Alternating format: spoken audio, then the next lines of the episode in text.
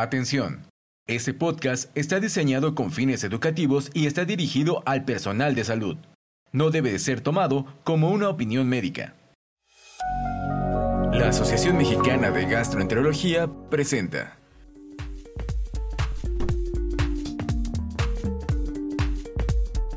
Gastroperlas AMG, conducido por el doctor Luis Valdovinos. Muy buen día a todos les doy la bienvenida a este episodio número 19 de Gastroperlas AMG, que se tratará de hepatocarcinoma, para lo cual contamos con dos invitados. Nuestro primer invitado es la doctora Blanca Lizaloa Mayo. Ella es mexicana, ella hizo su carrera de medicina en la Universidad de Anáhuac, después migró a Estados Unidos, donde hizo su residencia de medicina interna en Boston, se quedó como un año, eh, se quedó un año extra en Boston como jefe de residentes Después migró a la Clínica Mayo, donde hizo gastro y hepatología, y actualmente se quedará como attending en este hospital. Además, les presento al doctor José Antonio Velalde, muy conocido por todos ustedes. El doctor José Antonio Velalde hizo la carrera de medicina en la Universidad de Guadalajara. Además, hizo su residencia de gastroenterología y medicina interna en el Hospital Civil y actualmente se desempeña como jefe de gastroenterología en este hospital importante del país. Bienvenidos, muchas gracias por aceptar la invitación para participar en este podcast Blanca y Toño. Para comenzar, pues tenemos a la doctora Blanca, vamos a hacer la primera pregunta a ella y le vamos a, a preguntar qué tan frecuente es el hepatocarcinoma y qué lugar de mortalidad ocupa en el mundo. Gracias, Luis. Antes que todo, quiero agradecerles la invitación. Es para mí un, gran honor y placer estar y ser parte de este podcast. Este, en cuanto a tu pregunta, bueno, el carcinoma hepatocelular es el tipo de cáncer primario más común. En cuanto a todos los tipos de cáncer a nivel mundial, el carcinoma hepatocelular ocupa el quinto lugar y es la segunda causa de muerte asociada a cáncer después del cáncer de páncreas. El porcentaje de supervivencia es a los cinco años es de 18% pues bueno, con esto, con esta respuesta se dan cuenta de la magnitud del problema de esta patología. Es algo de lo que debemos estar muy frecuente los gastros. Y bueno, ya Blanca nos habló de esta frecuencia en el mundo. ¿Y qué tal en México, Toño? ¿Qué frecuencia ocupa el hepatocarcinoma y qué lugar en mortalidad tiene nuestro querido México, Toño? Gracias a la Asociación Mexicana de Gastroenterología. Hola Blanca, hola Luis. Y bueno, esta pregunta sobre la frecuencia de cáncer hepatocelular en México es muy irrelevante, ¿no? Ya lo dice la doctora Blanca, pues este es un cáncer que ha aumentado su incidencia y que es uno de los tumores más letales, ¿no?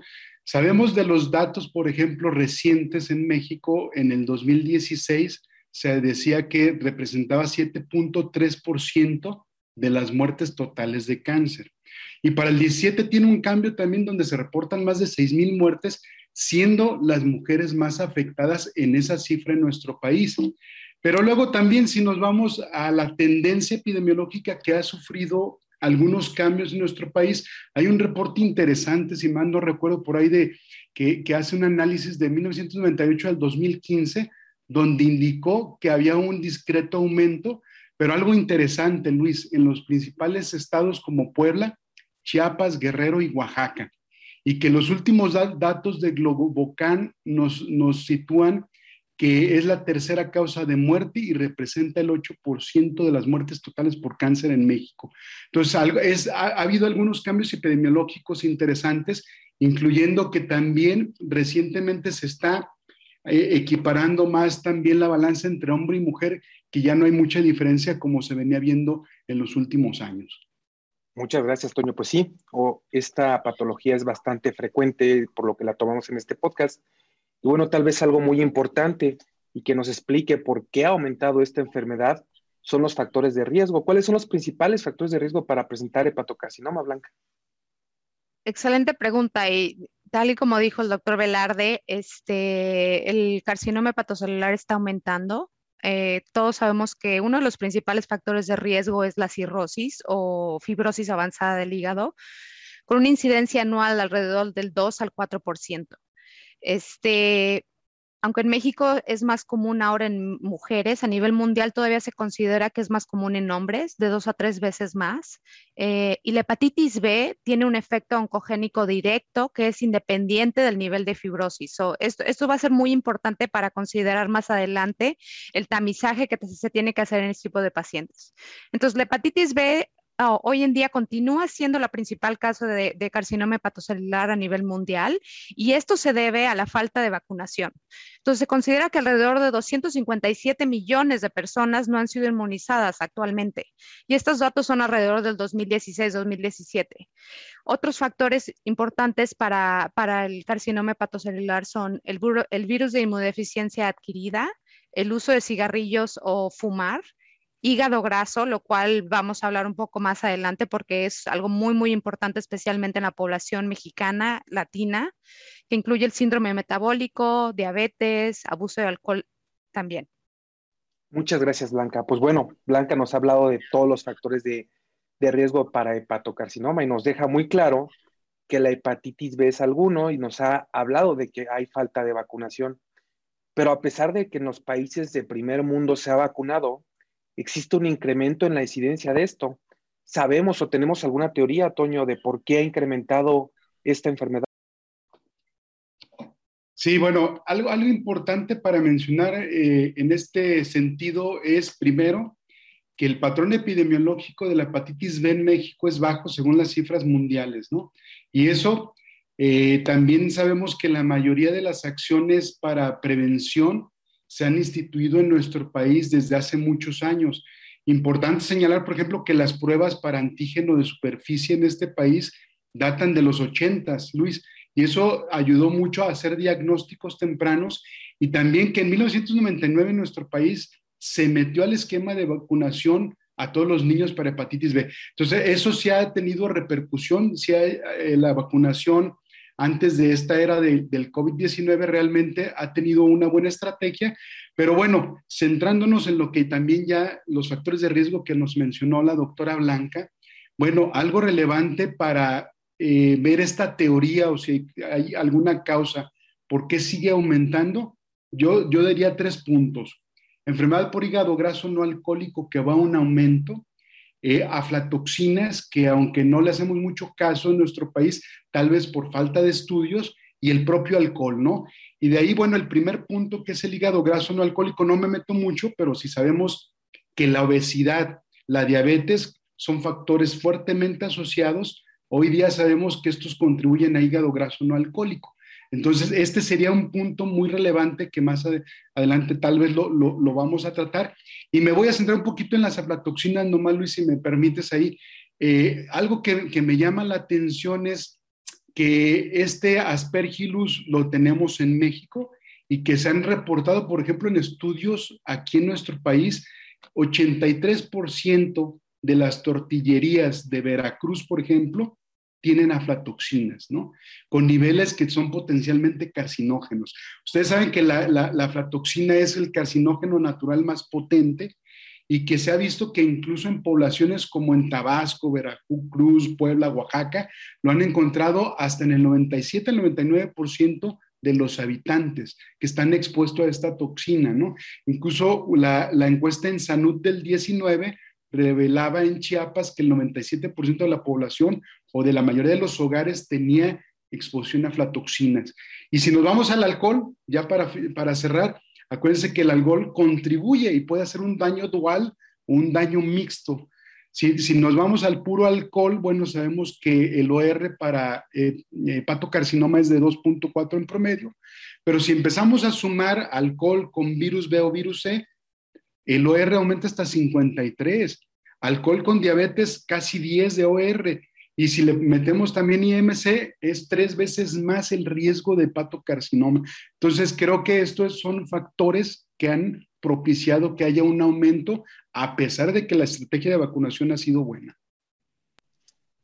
Bueno, Toño, has tocado puntos muy importantes. Creo que la pandemia de obesidad, las aflatoxinas y el alcoholismo parece que tienen una un papel muy importante en, esta enfermedad, lo cual ligo a la siguiente pregunta, Blanca. En algún punto pensamos que habría que tratar hepatitis C, tratar hepatitis B, vacunar contra hepatitis B para disminuir esta patología. Pero además de estas maniobras ya bien descritas y que actualmente se aplican, pues qué maniobras deberíamos hacer para disminuir este, la incidencia de esta importante enfermedad. Claro, como ya comentamos, desafortunadamente la enfermedad de hígado graso está en aumento y solo vamos a seguir viendo números incrementales eh, en gran cantidad. Este, creo que hay varios factores y varias cosas que podemos hacer para prevenir o para por lo menos disminuir la incidencia del, hepatocarcinoma. Uno, obviamente, es el diagnóstico temprano de las enfermedades hepáticas crónicas, que como ya hablamos, este, la cirrosis es uno de los principales factores de riesgo. Y finalmente, tratar de prevenir la obesidad, la diabetes, la hipertensión, eh, la, dislipidemia, las enfermedades que se pueden controlar de cierta manera para evitar esa combinación entre el alcohol, el hígado graso y otras enfermedades que pueden afectar el hígado. Perfecto, Blanca. Pues muchas gracias. Creo que queda bastante claro cuáles son los factores de riesgo y qué pacientes pueden presentar esta enfermedad.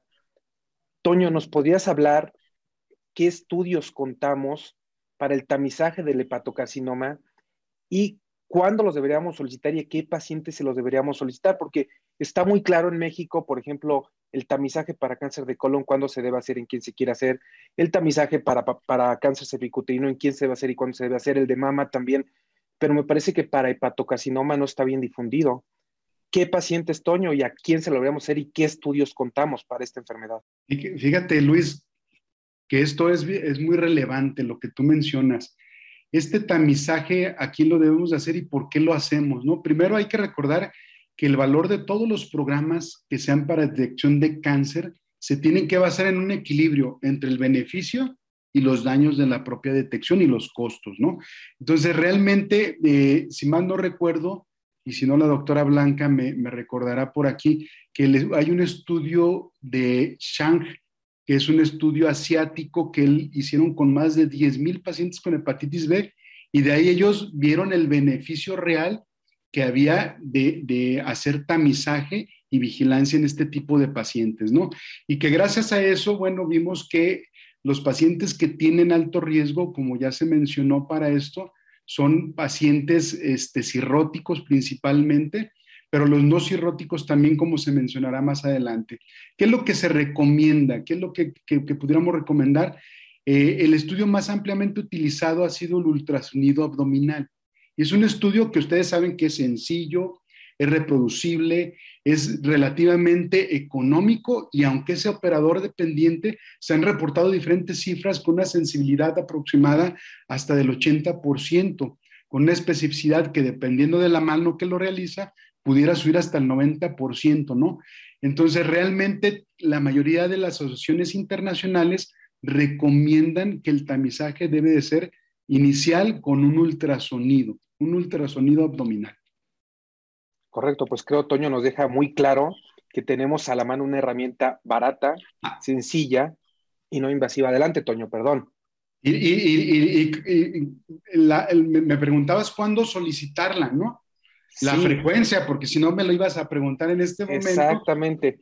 Y sabes qué, también, también este, eh, digo, la frecuencia del ultrasonido también va de la mano, eh, la recomendación de la mayoría de las sociedades científicas dice que es semestral, ¿sí? Pero el intervalo ideal no se conoce porque algunos tienen un margen hasta de 4 hasta 12 meses, ¿no? Y esto es eh, dependiendo del grupo de riesgo que queremos vigilar, ¿no? Entonces, habrá pacientes que se recomienda lapsos más cortos, por ejemplo, trimestral, en, en algunos sujetos que son de alto riesgo y que en ocasiones también se ha visto el uso de biomarcadores. Y yo quisiera mencionar un poquito también, porque en ocasiones los biomarcadores se les ha quitado algo de poder y algunas asociaciones no lo recomiendan. Los americanos, y la doctora Blanca ahorita nos pudiera recomendar, ellos sí están a favor de repente en algunos escenarios utilizar biomarcadores sencillos como alfa-fetoproteína, ¿no? Aunque sabemos que no todos los tumores, dependiendo del extirpe biológico, no expresarán elevación de alfa-fetoproteína, pero pudiera ser una buena estrategia en algunos escenarios hacer la combinación y tener nuestro ultrasonido semestral. Perfecto. Muchas gracias, Toño. Pues creo que nos dejas claro, el grupo de pacientes son los pacientes cirróticos, aquellos no cirróticos infectados con virus de hepatitis B y que hay que hacerlo cada, cada seis meses. Y bueno, Blanca, te toca una pregunta un poco controversial. Actualmente estamos viendo un aumento importante en, la nueva categoría, o se acaba de, llamar MALF en lugar de, de, NALF que conocíamos antes, ¿no? el hígado graso por alteraciones metabólicas. Estos pacientes, hasta donde tengo entendido, es muy controversial meterlos en un sistema de vigilancia no, o no, si no tienen cirrosis. ¿Nos puedes hablar un poquito de esto, Blanca? Claro que sí. Luis, bueno, lo importante y de hecho algo que, está un poco a nuestro favor es que recientemente eh, la Asociación Americana de Gastroenterología, de hecho, recomendó eh, algunos cambios en cuanto a esto. Como ya hablamos, la enfermedad de hígado graso asociada al síndrome metabólico, como tú mencionaste, ya, ya, le, le, cambiaron el nombre o está en el proceso de cambiar el nombre para no incluir la parte de no alcohólica, este, está aumentando y se cree ahorita que afecta más del 25% de la población mundial. Y como dije antes, se cree que para el 2030 va a aumentar 122%. Entonces, de estas personas es importante aclarar que no todas las personas que tengan hígado graso van a progresar a cirrosis. Alrededor de una de cada cuatro personas que tiene este hígado graso va a progresar a esteatohepatitis, lo que quiere decir que hay inflamación en el hígado y esa, la inflamación crónica del hígado es lo que va a avanzar a cirrosis. Entonces, las nuevas recomendaciones o lo que se ha sugerido es que de esos pacientes que tienen hígado graso, es importante eh, realizar eh, estudios no invasivos, que son tres modalidades. Como ya mencionó Toño, este, por ejemplo, está la alfa-fetoproteína, de la cual hablaré un poquito más adelante, porque eso incluye, es parte de los criterios de Milán, lo cual hablaremos después. Número dos son imágenes, que tenemos el ultrasonido, y entendemos que es un, es un método muy, muy bueno. También es existe la tomografía o la resonancia magnética que se puede hacer en la astografía, o la elastografía per se, o también este, marcadores sanguíneos, incluyendo eh, algoritmos, por ejemplo, el FIP4, el cual utilizamos eh, aquí en Estados Unidos, que incluye la edad del paciente, sus niveles de transaminasas y la cuenta plaquetaria. Entonces, para darte un ejemplo, por ejemplo, cuando tenemos un paciente con hígado graso que tiene dos de tres de estos marcadores que son positivos o que sugieren cirrosis, lo que se recomienda es empezar a hacer tamizaje eh, para el carcinoma hepatocelular cada seis meses. Entonces, por ejemplo, si tenemos un FIT4 que es más de 2.67, esto tiene gran eh, valor predictivo del que el paciente realmente tiene cirrosis. Si tenemos un paciente que tiene una elastografía con, uh, con 16.1 kilopascales o arriba de 16.1 o una resonancia magnética con 5 kilopascales o arriba de eso, esto realmente sugiere que el paciente posiblemente tiene cirrosis y en este momento es cuando se recomienda este, empezar tamizaje.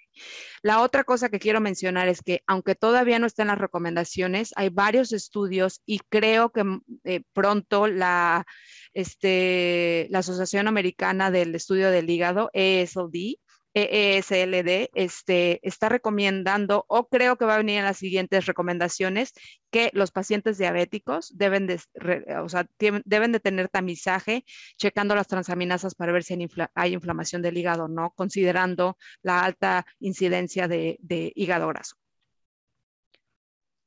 Perfecto, Blanca, pues ya nos dejó claros que hay un grupo de pacientes con hígado graso que se benefician de esto. Y me parece pues que, son los pacientes que, hacen más fibrosis, ¿no? Los pacientes que fibrosan, que siempre son los pacientes que más nos preocupan. Y bueno, Toñito, la siguiente pregunta es para ti. Una vez que diagnosticamos un paciente con cirrosis, independientemente de su estadio clínico, debe entrar tamizaje o nos tenemos que esperar algún punto de su estadio clínico para meterlo en un sistema de tamizaje. Muy bien, Luis, gracias. Mira, Realmente actualmente se recomienda la vigilancia de adultos con cirrosis porque mejora la supervivencia en general. ¿eh? Y la, la, vigilancia se va a indicar en los grupos de alto riesgo específicamente en pacientes que tienen la cirrosis de cualquier etiología con una reserva hepática que esté preservada y esto cuantificado con el estadio de Child-Pugh. Los estadios Child-Pugh A y B son los que más se, se recomienda y que tengan una adecuada capacidad funcional medida por el status performance, por ejemplo. Por el contrario, en pacientes que tú tengas con cirrosis hepática, que tengan un Child-Pugh C, no se recomienda por algunas eh, asociaciones científicas escrutinio para cáncer, excepto en pacientes que tú consideres meter a la lista de espera para un programa de trasplantes, ¿no? Entonces ahí tendríamos que tener bien definido, por ejemplo, en nuestro medio, los Child-Pugh C de repente eh, pudiera ser no tan estricto la vigilancia, a no ser que los metiéramos en una lista de, de trasplantes, ¿no? Perfecto, Toño. Pues bueno, nos han hablado mucho del ultrasonido, pero bueno, Blanca, todos recibimos reportes de ultrasonidos y a veces nos hablan de nódulos de diferentes tamaños o, de, o nos dicen diferentes cosas. ¿Qué lesiones en el ultrasonido nos deberían preocupar? ¿Todas o solo algunas? Bueno, ya que empezamos a hacer los ultrasonidos, este, creo que es importante mencionar o revisar un poquito eh, la irrigación sanguínea en cuanto a lesiones del hígado. Entonces, algo que es muy importante es que generalmente las lesiones benignas van a ser irrigadas por la vena portal y, las, en, y en contraste el, el carcinoma hepatocelular generalmente es irrigado por la arteria hepática. ¿Por qué es esto importante? Porque cuando un ultrasonógrafo realiza, realiza, ultrasonografista realiza el ultrasonido y nota hiperintensidad en la fase arterial con lavado en la fase venosa portal, con generalmente un este, halo característico. Esas son el tipo de lesiones que son importantes de, de considerar, número uno. Número dos, cualquier otra lesión, este, que como ya hablamos, es variable de acuerdo al, ultrasonografista, que es indeterminada, estoy de acuerdo con lo que Toño mencionó, debería de haber un seguimiento a corto plazo, no esperarnos los seis meses. Sí, por ejemplo, en, eso, en esos escenarios, no sé eh, si la doctora Blanca está de acuerdo, en caso de que tengamos un paciente de alto riesgo con un nódulo de menos de un centímetro, que lo detecte yo por ultrasonido, ahí se ha mencionado que hasta tres o cuatro meses yo lo voy a vigilar de 18 a 24 meses para ver su comportamiento. Si en este periodo de, eh, de seguimiento no detecto crecimiento, pues puedo estar tranquilo. En caso que exista algún cambio, aquí es donde vendrían algunos otros estudios, ¿no? Bueno, Toñito, ya nos adelantaste tú la pregunta. Bueno, si ya detectamos un nódulo mayor a un centímetro un nódulo que cambió de un ultrasonido a otro, ¿cuál es el siguiente estudio que debemos solicitar al paciente? Porque muchas veces me, he encontrado que llegan los pacientes aquí al consultorio buscándome porque alguien les solicitó una biopsia hepática debemos de solicitar una biopsia de estos pacientes o tenemos estudios menos invasivos que nos puedan ayudar. Muy bien, Luis. Ante una lesión significativa, como ya lo dijo la doctora Blanca, lo que yo debo de solicitar es un estudio dinámico, una tomografía o una resonancia magnética. ¿Y cuál, cuál, tú me vas a decir cuál es la mejor? La que en tu centro hospitalario y los recursos del paciente sean lo mejor, ¿no? Si, si, en mi centro hospitalario no hay resonancia o no hay área de expertise, probablemente la tomografía va a ser la elección, ¿no? Pero los estudios dinámicos, siempre que los solicitamos, y esto es bien, bien relevante, ¿eh? tengo que pedir las fases adecuadas para considerarlo técnicamente bien realizado. Debo de tener una fase simple, sin contraste, la fase arterial hepática, la fase venosa y la fase tardía, porque si no, probablemente yo pueda empezar a, sospechar o incluso omitir lesiones importantes, ¿no? Este, este, esto técnicamente sí lo tenemos que solicitar y la imagen típica de este carcinoma hepatocelular que nos demuestra un, un, estudio dinámico, ya lo mencionó también la doctora Blanca, es una lesión hipoisodensa en la fase simple que después en la fase arterial temprana tiene un, un reforzamiento y en el lavado, pues bueno, vamos a tener ese famoso washout que, que, que, que, se ha mencionado, ¿no? Esto, esto es lo que, lo que tenemos que hacer, tomografía o resonancia. Y eh, respecto a la biopsia, creo que mencionaste lo de la biopsia. Lo biopsio no, si tú tienes datos característicos por imagen o incluso tienes dos estudios de imagen característicos, chao a la biopsia, ¿eh? no, no la necesitas para tú dar el siguiente paso. En caso de que tú tengas este, una lesión eh, típica, ya no justificas una biopsia eh, de rutina, ¿no? Si tú vas a meter a un paciente a un protocolo de tratamiento y tienes una lesión tal vez algo atípica, probablemente ahí sea un escenario que la histopatología va a jugar un papel importante, ¿no? Bueno, justo, justo la pregunta iba dirigida a esto, Toño. O sea, aquel paciente que tiene una tomografía trifásica de hígado característica es suficiente para el diagnóstico, no hay que hacer nada más. Pero bueno, hay escenarios difíciles. A todos nos habrá tocado que algún radiólogo nos dicta que tiene un nódulo de 2.5 centímetros, el cual lo pone como indeterminado. En estos pacientes blancos, ahora sí, ¿qué debemos de hacer? Sí, bueno, uh, el doctor Toño ya, ya como mencionó algo de eso, pero uh, antes que nada, el, el, diagnóstico del carcinoma hepatocelular es radiológico. En realidad, totalmente de acuerdo, no es necesario tener una biopsia de hígado. Sin embargo, cuando tenemos esos casos difíciles en, los que son indeterminados, número uno, podemos recurrir eh, como forma de apoyo a marcadores tumorales, como hablamos eh, del carcinoma, perdón, del alfa-fetoproteína, el carcinoma embrionario, CA99, el CA199, etcétera. Pero en este, en este tipo de pacientes, en algunos de ellos sí se va a necesitar biopsia de hígado. Correcto, bueno, esto es para que quede muy claro que la mayoría de los pacientes con hepatocarcinoma nunca van a necesitar una biopsia con solo una tomografía característica y bueno, un hígado cirrótico, ¿no? Que ya podemos decir fácilmente que es una lesión maligna. Bueno, Toño, y cuando ya tenemos esta lesión maligna, a los médicos nos encanta clasificar a los pacientes, ¿no? Y bueno, estas clasificaciones tienen una utilidad. En este caso, ¿qué clasificación debemos de utilizar y cuál es su, su utilidad fundamental, Toño? Mira, para no irme, no irme inmediatamente a la respuesta, como dicen, voy a ganar unos segundos este, platicando. Realmente cuando tú tienes el diagnóstico, Luis, primero es necesario que tú hagas la extensión de la enfermedad para que sepas cómo le va a ir a tu paciente. Y tú sabes que todos los tumores sólidos, su pronóstico depende fundamentalmente del estadio tumoral. Sin embargo, en hepatocarcinoma, algo que yo reflexiono que parece que la mayoría de los casos, imagínate que están asociados a cirrosis, y que tienen estos pacientes un grado de disfunción hepática. Y esto hace que entonces tú tengas que saber cuál es la reserva del hígado que tiene el paciente y qué riesgos tiene tu paciente y qué sobrevida esperas tenerla, ¿no? Incluso eh, aquí entonces va a ser importante que no solamente utilices clasificaciones que la que ya quieres escuchar. Tú tienes que clasificar a tu paciente desde el Child Pug, la escala de Melt, Incluso se ha hablado del famoso ALBI, el ALBI score que tal vez la doctora Blanca nos puede decir, y que esta es una escala que se evaluó para ver el pronóstico de los pacientes que, van a trasplante, ¿no? Y que eh, se ha evaluado en diferentes estadios del tumor y para ver las diferentes respuestas a tratamiento, ¿no? Eh, realmente si tú tienes ya esa capacidad funcional, estás evaluando a tu paciente, ahora sigue su capacidad funcional. Y se ha hablado, por ejemplo, del ECOG, del status performance o incluso el índice de Karnofsky. Entonces, si tú ves todas esas clasificaciones aisladas, no te quedarías con una.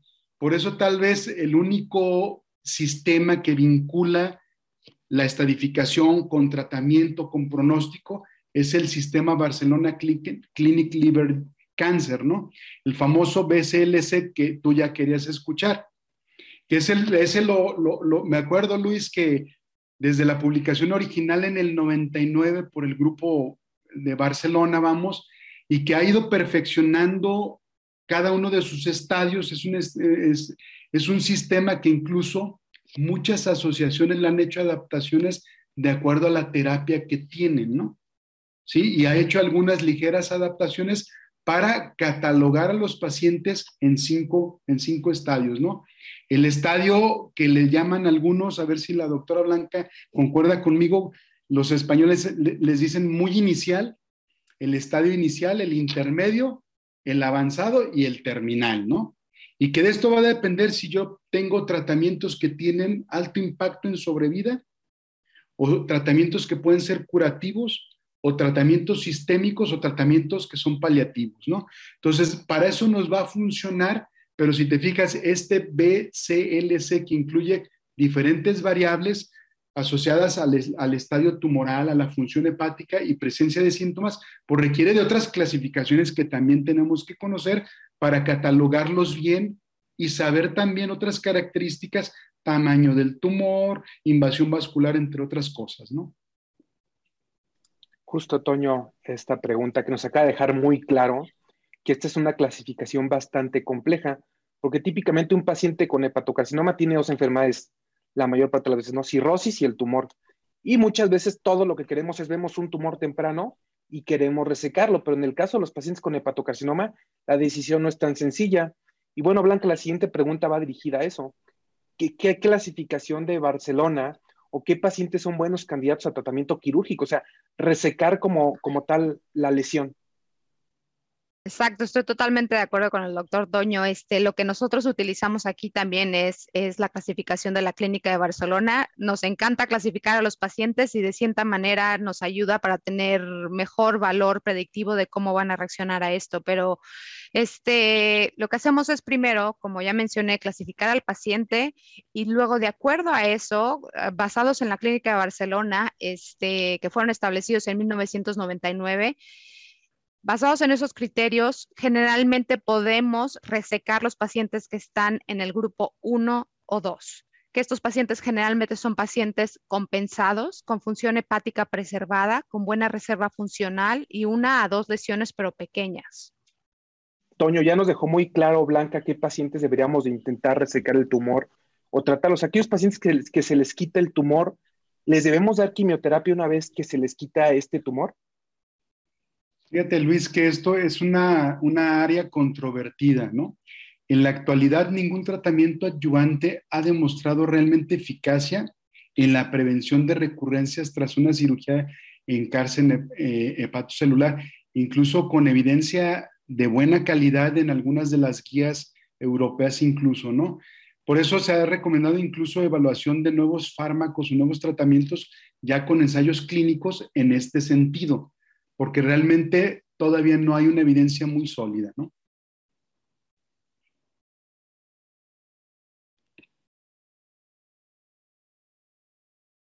Ya nos ha dejado Blanca en claro qué pacientes operamos y Toño nos ha dejado claro que la quimioterapia no es útil después que los resecamos. Entonces, ¿cómo debemos de vigilar a estos pacientes, Blanca, una vez que tenían un Barcelona bajo y les quitamos esta, esta lesión maligna? Claro, hay que recordar que eh, independientemente de haber quitado ese cáncer, este, estos pacientes aún tienen en ese hígado los factores de riesgo, ¿no? Cirrosis, hepatitis B. Este, otra cosa que no hemos mencionado, por ejemplo, es que muy comúnmente en pacientes con hepatitis C que son tratados, antes se pensaba que el mito era, bueno, ya está tratado el paciente, ya no hay que seguir haciendo tamizaje, pero la realidad es que muchos de esos pacientes son cirróticos y aunque estén compensados, es muy importante seguir el tamizaje. Perdón que me desvío un poco, pero quería mencionar eso ah, también. Entonces, estos pacientes que ya tuvieron cáncer van a tener que seguir teniendo seguimiento y tamizaje este, con ultrasonido u otras modalidades. Perfecto, Blanca, justo eso iba a dirigir a mi, no sé, Luis, me permitas también completar lo que dice, ya que no lo tocamos, como dice la doctora Blanca, eh, los pacientes con hepatitis C, Luis, también los que tienen fibrosis avanzada F3, hay que vigilarlos, ¿eh? Esos también son de alto riesgo, que también no, eh, eh, ojalá y lo puntualizamos o se quede muy bien para todos nuestros amigos de la asociación, que F3 también son grupos de alto riesgo que hay que vigilar. Perfecto, Toño. Pues muchas gracias. Pues ya nos dejaron muy claro que a pesar de que uno quite estas lesiones en los pacientes con unos estadios bajos de Chilo, un estadio bajo de, Barcelona, hay que seguirlos vigilando porque estos pacientes pueden recurrir. Y en aquellos pacientes, Toño, que tienen Barcelonas más avanzados, ¿cuál es el tratamiento que, les podríamos ofrecer a estos pacientes? Digo, ya, ya vimos que, que si tienen un Barcelona más avanzado no se pueden operar por su performance o por su función hepática. ¿Qué otros tratamientos existen para estos pacientes? Sí, claro, aquí no me adelantaré con muchos detalles, pero acuérdense que sí en estadios avanzados, eh, el estadio C de, la clasificación de Barcelona o el estadio D, que es el estadio terminal, pues existen terapias sistémicas o terapias paliativas, ¿no? Y aquí es donde ha, ha, venido una serie de fármacos, que el primer fármaco que salió es el sorafenib, donde nos emocionábamos por las pocas semanas que nos daba de sobrevida y que por mucho tiempo permaneció como la terapia de primera línea, ¿no? Y ya que ahora han salido o se han recomendado algunos otros fármacos como segunda línea y que también la ganancia solamente es de algunos de tres o cuatro meses, tampoco es una ganancia eh, muy importante, pero que creo que, que ha ido evolucionando esto, ¿no?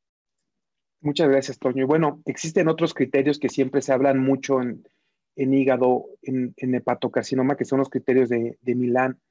Blanca, ¿nos podrías decir qué son estos criterios y qué utilidad tienen en esta enfermedad? Claro, los criterios de Milán eh, fueron publicados en 1996 y desde entonces han sido adoptados a nivel internacional y determinan qué pacientes son candidatos para, candidatos para trasplante de hígado.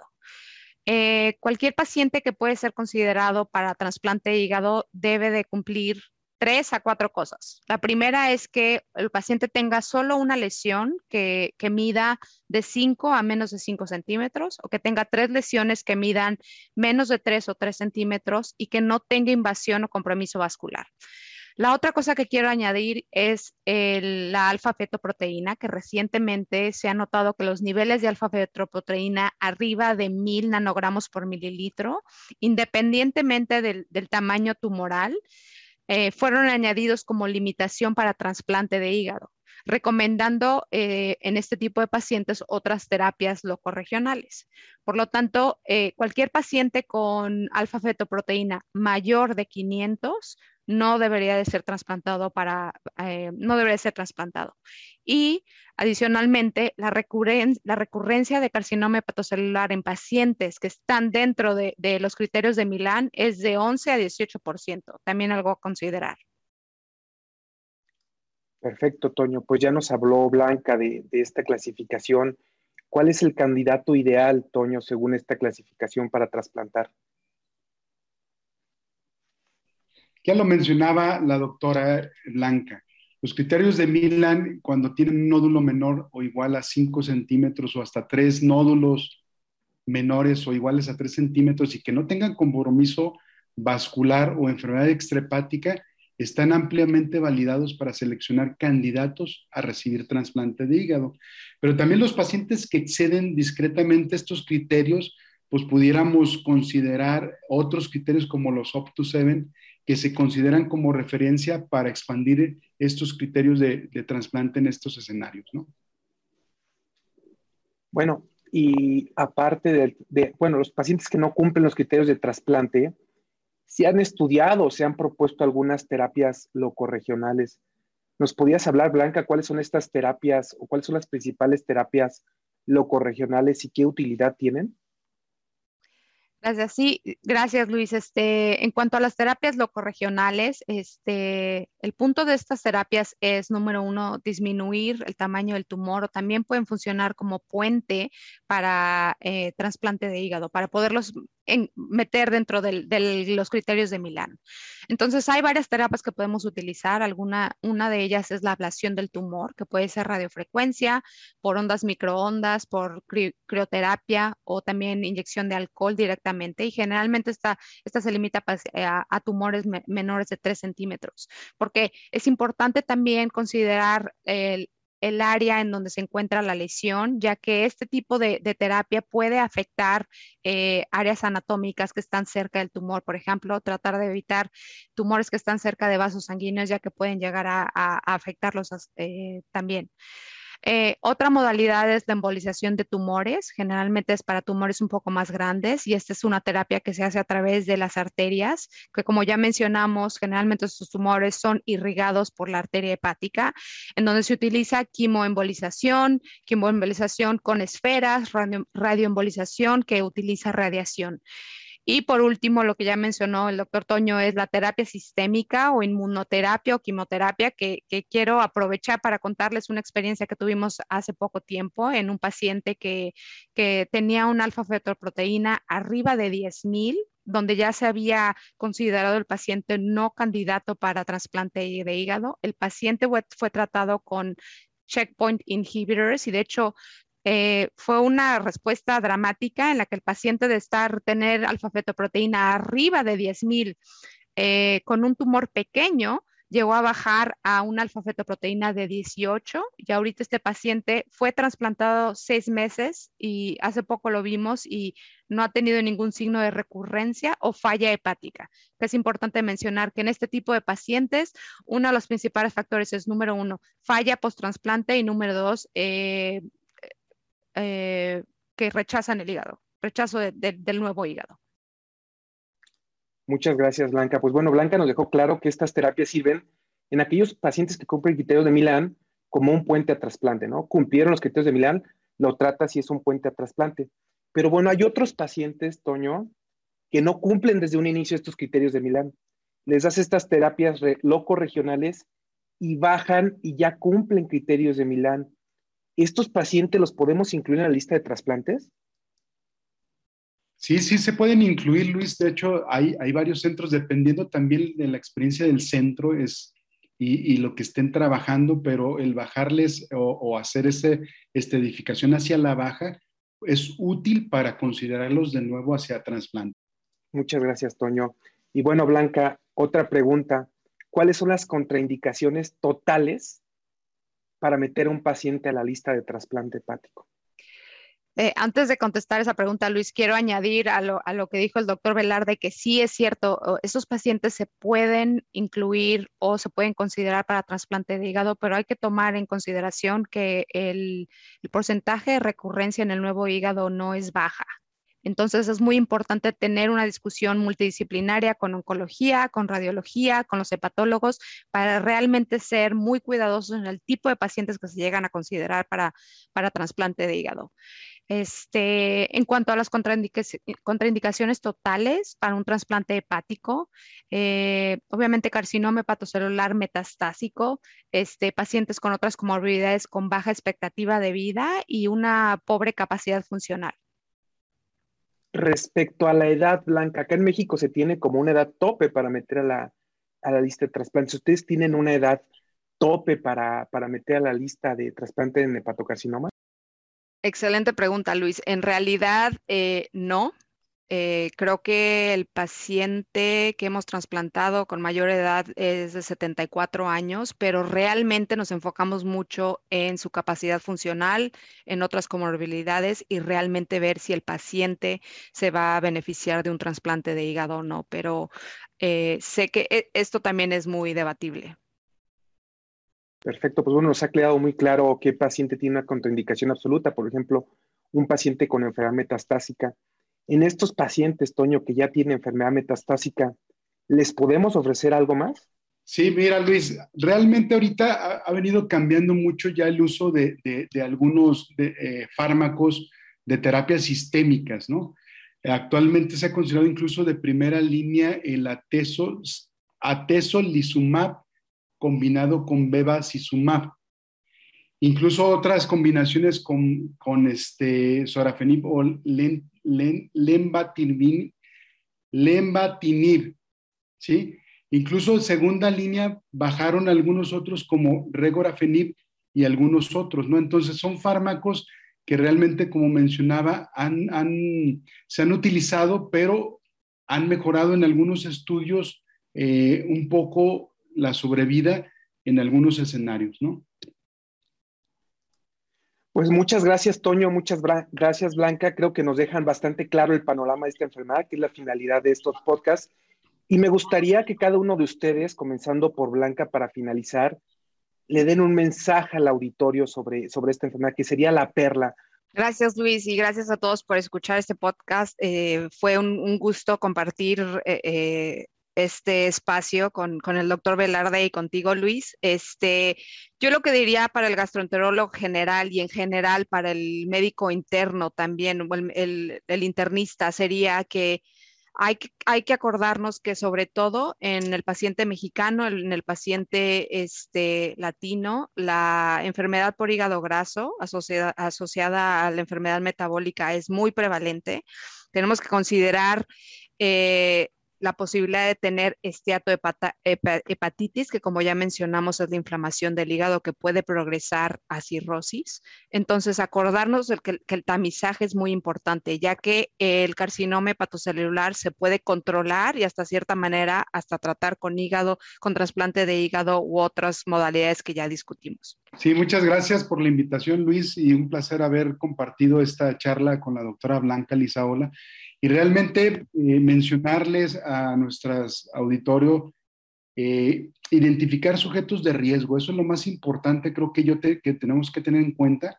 Y ya lo mencionaba la doctora, pero un predictor aparte de ese paciente que tiene esteatohepatitis no alcohólica, un predictor es en el paciente que tiene diabetes y que tiene índice de masa corporal incrementado. Esos pacientes son los de alto riesgo que hay que estar vigilando aunque no tengan cirrosis y meterlo en nuestra mente para que realmente expandamos que no solamente aquellos que eran virus B sin cirrosis, sino también estos que tienen hígado graso, que están en una etapa de esteatohepatitis no alcohólica y que tienen esos otros predictores como diabetes o que consumen alcohol, aunque sean cantidades de bajo riesgo, pudieran tener riesgo de, de tener hepatocarcinoma. Pues no me queda más que agradecerles Blanca y Toño por este excelente podcast. Espero que les sea de utilidad a nuestros socios y pues nos vemos en la próxima. Muchas gracias. Esto fue Gastroperlas AMG. Los esperamos en la próxima emisión. La Asociación Mexicana de Gastroenterología presentó. Atención. Este podcast está diseñado con fines educativos y está dirigido al personal de salud. No debe de ser tomado como una opinión médica.